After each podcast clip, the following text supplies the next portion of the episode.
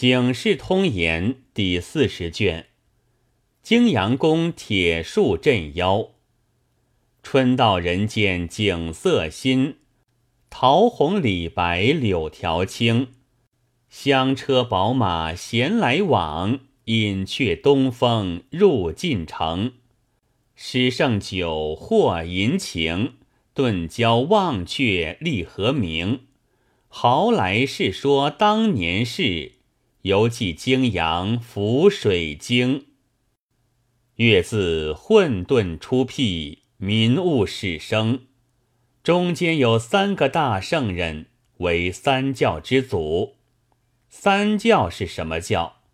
一是儒家，乃孔夫子删述六经，垂宪万世，为历代帝王之师，万世文章之祖。这是一教，一是释迦，是西方释迦牟尼佛祖，当时生在舍卫国刹利王家，放大智光明，照十方世界。地涌金莲花，丈六金身，能变能化，无大无不大，无通无不通，普度众生。号作天人师，这又是一教。一是道家，是太上老君，乃元气之祖，生天生地生佛生仙，号铁狮元阳上帝。他化身周立尘沙，也不可计数。至商汤王四十八年，又来出世。乘太阳日精，化为弹丸，流入玉女口中，玉女吞之，遂觉有孕。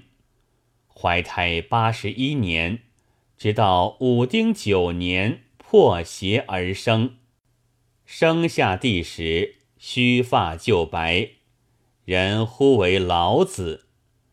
老子生在李树下，因执礼为姓。名耳，字伯阳。后骑着青牛出函谷关，把官吏尹喜望见子气，只是一人，求得《道德真经》，共五千言，传流于世。老子入流沙修炼成仙，今居太清仙境，成为道德天尊。这又是一教。那三教之中，唯老君为道祖，居于太清仙境，彩云缭绕，瑞气氤氲。一日是寿诞之辰，群三十三天天宫，并终南山、蓬莱山、阆苑山等处，三十六洞天，七十二福地。列位神仙千千万万，或跨彩鸾，或骑白鹤，或御赤龙，或驾丹凤，皆飘飘然乘云而至，次第朝贺，献上寿词，起手作礼。词名《水龙吟》。红云紫盖微蕤，仙宫魂饰阳春后。玄鹤来时，青牛过处，彩云依旧。寿诞鸿开，喜道德五千言，流传万古不朽。况是天上仙言，显真果人间未有。巨藻如瓜，与着万岁冰桃，千年必偶。比乾坤永劫无休。举沧海为真仙寿。彼时老君见群臣赞贺，大展仙颜，即设宴相待。酒至半酣，忽太白金星月袭言曰：“众仙长之南赡部洲江西省之事乎？江西分也，就属豫章。”其地四百年后，当有交甚为妖。无人降服，千百里之地必化成中洋之海也。”老君曰：“吾已知之。江西四百年后，有地名曰西山，龙盘虎踞，水绕山环。当初一人，姓许，名训，可为群仙领袖，殄灭妖邪。今必须一仙下凡，则世人德性浑全者。”传以道法，使他日许逊降生，有传授渊源耳。斗中一仙，乃孝悌王，姓魏，名弘康，字伯冲。初曰：“某官下凡有兰妻者，素行不就，兼有仙风道骨，可传以妙道。”更令复此道于女真陈母，陈母复此道于许逊，口口相承，心心相契，使他日真仙有所传授，江西不至沉没。诸仙以为何如？老君曰：“善哉，善哉！”众仙即送孝悌王。至焰摩天中，通明殿下，将此事奏闻玉帝。玉帝允奏，即命执殿仙官将神书谕旨付与孝悌王领讫。孝悌王辞别众仙，聂起祥云，顷刻之间到阎浮世界来了。却说前汉有一人。姓兰名七，字子曰。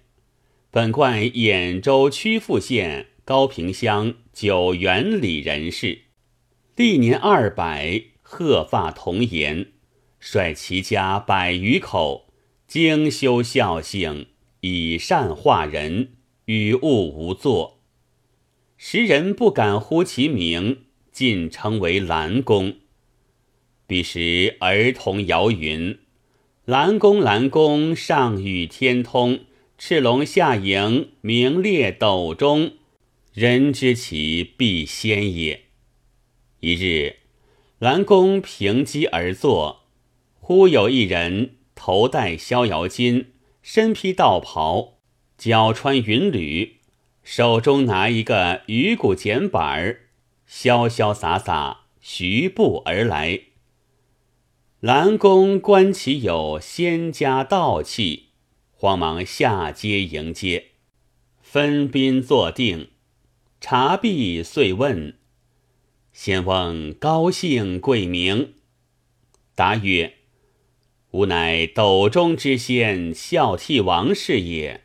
自上清下降，遨游人间，久闻先生精修孝性，故此相访。”兰公闻言，即低头拜曰：“贫老反骨，免修孝性，只可书一身，不能率四海。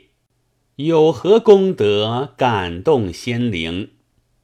孝悌王遂以手扶起兰公曰：“居，吾欲汝孝悌之职。”兰公欠身起曰：“愿听之教。”孝悌王曰：“使气为大道于日中，是为孝先王；元气为至道于月中，是为孝道明王；玄气为孝道于斗中，是为孝悌王。夫孝至于天，日月谓之明；孝至于地，万物谓之生。”孝至于民，王道谓之成。是故顺文至孝，凤凰来降；姜师王祥得于凤母。及此论之，上自天子，下至庶人，孝道所至，异类皆应。先生修养三世，行满功成。当得元气于月中，而为孝道明王。四百年后，晋代有一真仙许逊出世，传无孝道之宗，是为众仙之长，得始气于日中，而为孝仙王也。自是孝悌王西将仙家妙诀及金丹宝剑、铜符铁券，并上清灵章。飞步斩邪之法，一一传授与兰公。又主道：此道不可轻传。为丹阳黄堂者，有一女真陈母，德性纯全，如可传之，可令陈母传授与近代学仙童子许逊。许逊复传吴猛诸徒。